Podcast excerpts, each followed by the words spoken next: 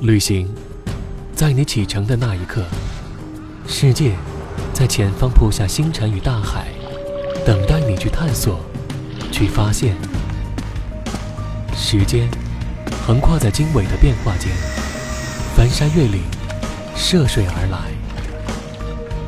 风撩拨着夜幕，在牧羊人的呼吸中，故事幻化成神秘的国度，穿越亚细亚的平原。跟随启明星的指引，从清晨走到日落，从此刻走向远方。旅行为我们展现这个世界，而世界让我们融入其中。在你目之所及的森罗万象，在我记录时刻的娓娓道来。一路有我，伴随行。耳朵旅行，聆听在路上的声音。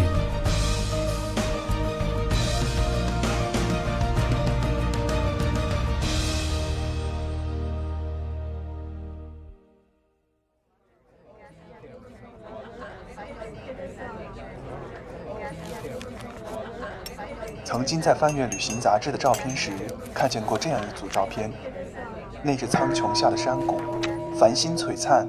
灯火连城，山坡上起伏的灯火与头顶群落的星光交相辉映。如若不是照片下的名字，你很难想象出这个似乎存在于奇幻小说中的场景会真实的存在。色达，千佛之国，在以后的日子里，我经常梦见自己身处那片灯海之中，手持一串佛珠，诵念万物的名字。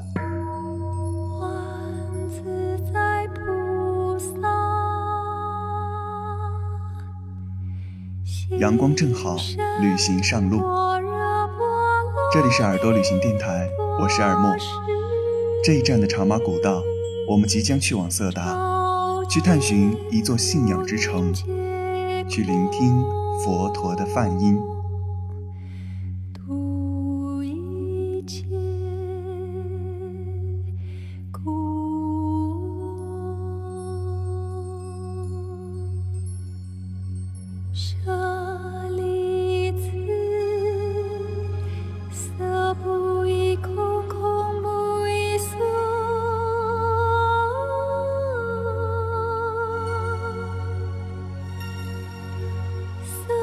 是空空即是色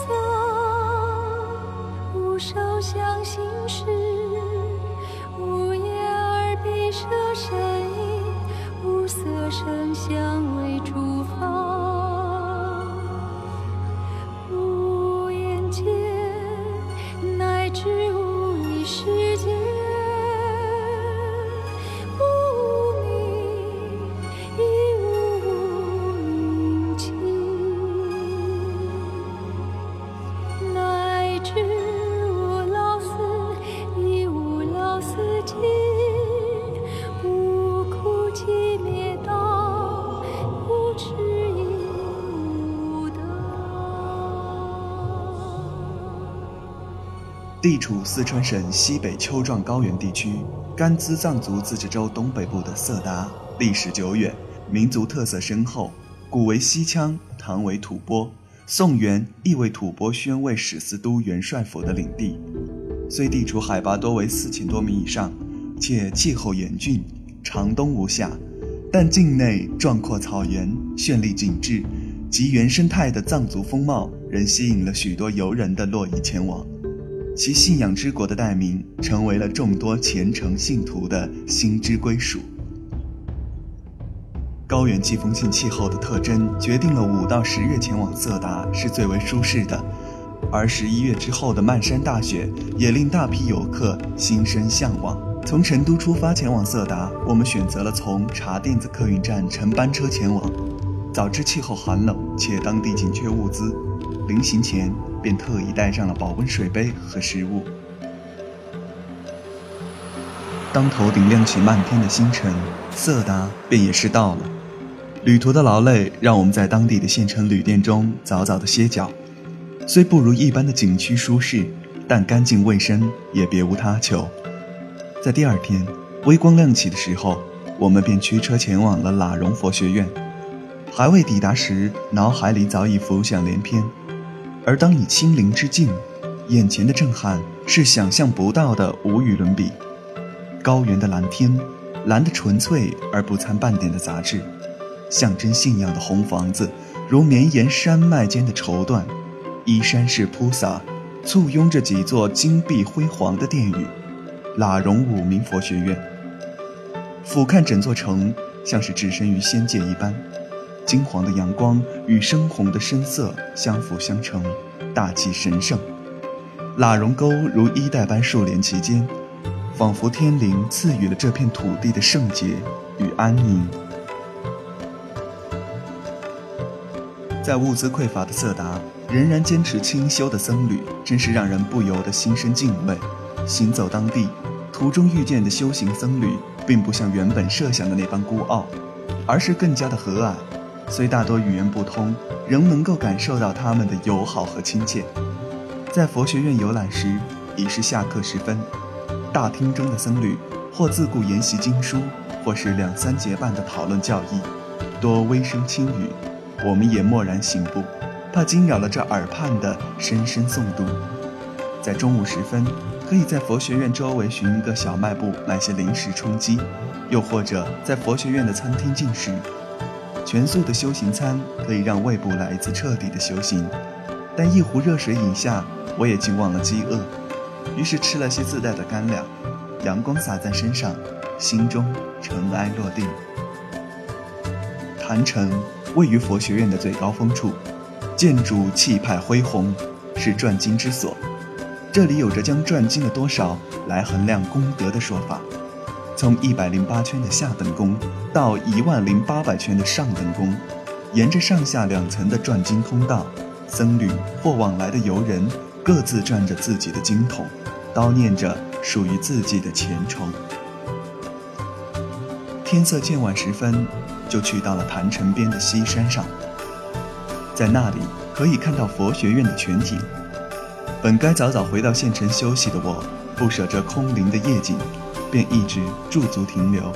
待到夜色悄然而至，黑色如幕，繁星点点，佛学院、坛城及周围密布的红房子依次亮起了微光，灯海同星海遥相呼应，更添了一种神秘。拍下些许瞬间，以便怀念。而此刻，白日里密集的人群逐渐的散去，伴着飘扬入天际的诵经声，终留下磕头在坛城的三五信徒。说到生死，如我这等凡尘之客，大抵是不会去在意的。潜意识中觉得死亡距离我还有如此的遥远。可是，当我决定前往狮驼岭，去一睹天葬的神秘，我诧异自己所做的决定。之前耳闻天葬仪式的肃穆与真实，如今只身前往，这五千米的距离，心颠簸如起伏的山路。快到天葬台时，我从车窗外看到随行的牧民与僧人持着火把，一行人缓慢地朝着天葬台移动。下车的位置与天葬台有一定的距离。我看到先前抵达的藏民已经开始在天葬台边点燃了柴火，而妇女则开始煮着酥油茶。这酥油茶是为天葬师而做。此时，细微的天空露出了一点鱼肚白。柴火燃烧一阵后，脏烟开始燃起，人群中走出一位身形高大的康巴汉子，他衣着一片黢黑，脸上有着藏区特有的高原红。天葬师被当地人称为热加巴。根据当地的习俗，天葬前要给亡者脱掉衣服，穿上藏区特有的羊毛织物普鲁，然后用绳子捆成胎儿在母腹中的蜷缩姿态。敬死者要将尸体停放在自家帐篷里三天，才能送上天葬台。风吹着微凉的天，等待了些许，天葬台开始密集起来，火把越来越亮，人越来越多。人们把铺路包裹的死者放在天葬台后，便默默地退去。天葬师开始诵着经文。隔了半晌后，天空上出现了恍惚的黑点。继而越来越近，秃鹫们逐渐地飞来，等待着着实。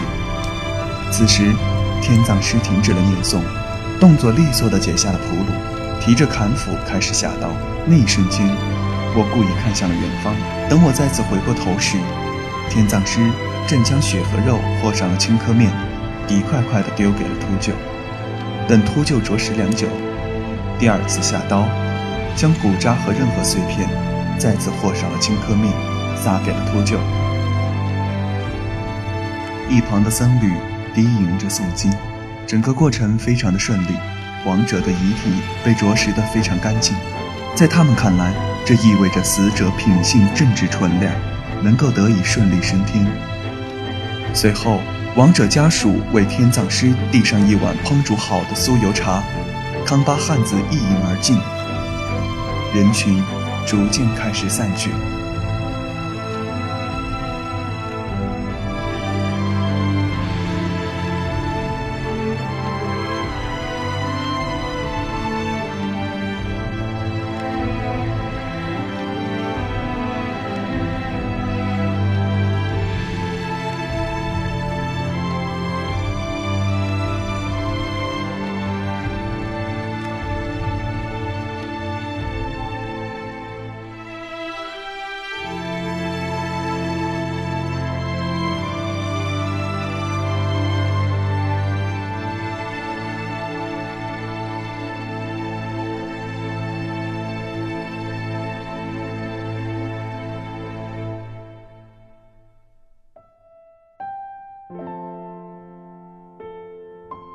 日头已上，我却依旧站在狮驼里。全程，我选择了以遥望的方式去见证这令人敬畏的仪式。我用模糊的视线记录了天葬，大概我也是有所逃避的。我无法清晰直面那些灵魂与肉体的分离时刻。对于死亡，我感到了一丝恐慌。我选择了用距离替我遮掩，而就在前方，僧侣们默念着经文，度化着。今世的灵魂，我就站在他们的后方遥望，如凡夫俗子一般的凝视。这相隔的空气让我感觉自己还活着，但也正是因为这道空气，界限了众生与佛祖的距离。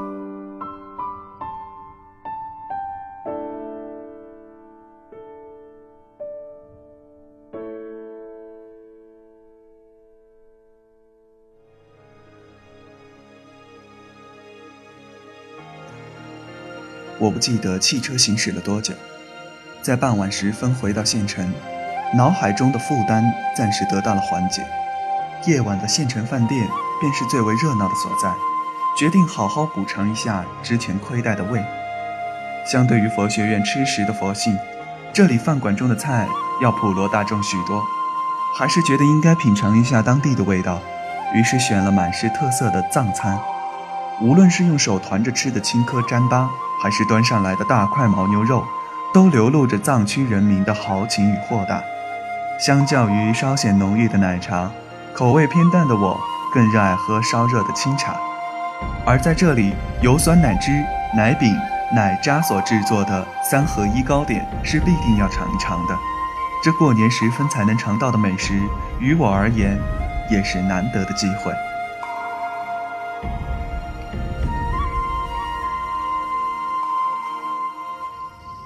在色达匆匆而过的几天，一路颠簸，一路风景，怕错过风土人情，又怕错过日月光景。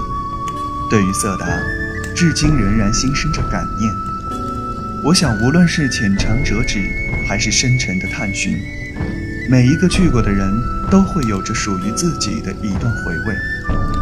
长久的岁月里，色达始终保持着自己的一份佛性，在蔚蓝的苍穹下，在光阴的流转间。